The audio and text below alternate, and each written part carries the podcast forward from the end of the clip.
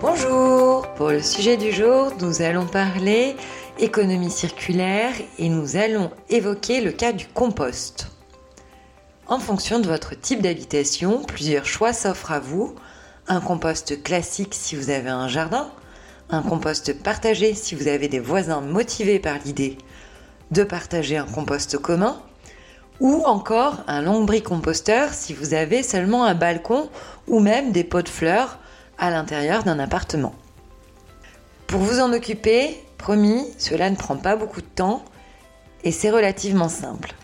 Il suffit de maintenir un équilibre entre les matières sèches et les matières humides, les déchets verts, par exemple les tontes de pelouse, et les déchets bruns, comme par exemple les feuilles mortes, les branches mortes, les herbes sèches, les pailles ou les broyages.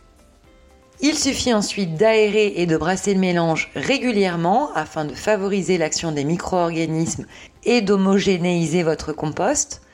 Attention, dernière chose, tout n'est pas compostable. La viande, le poisson, le pain, les produits laitiers, les épluchures d'agrumes ou encore les plantes malades sont clairement à éviter.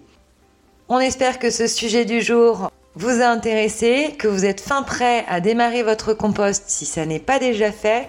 On vous souhaite une belle journée et on vous retrouve demain.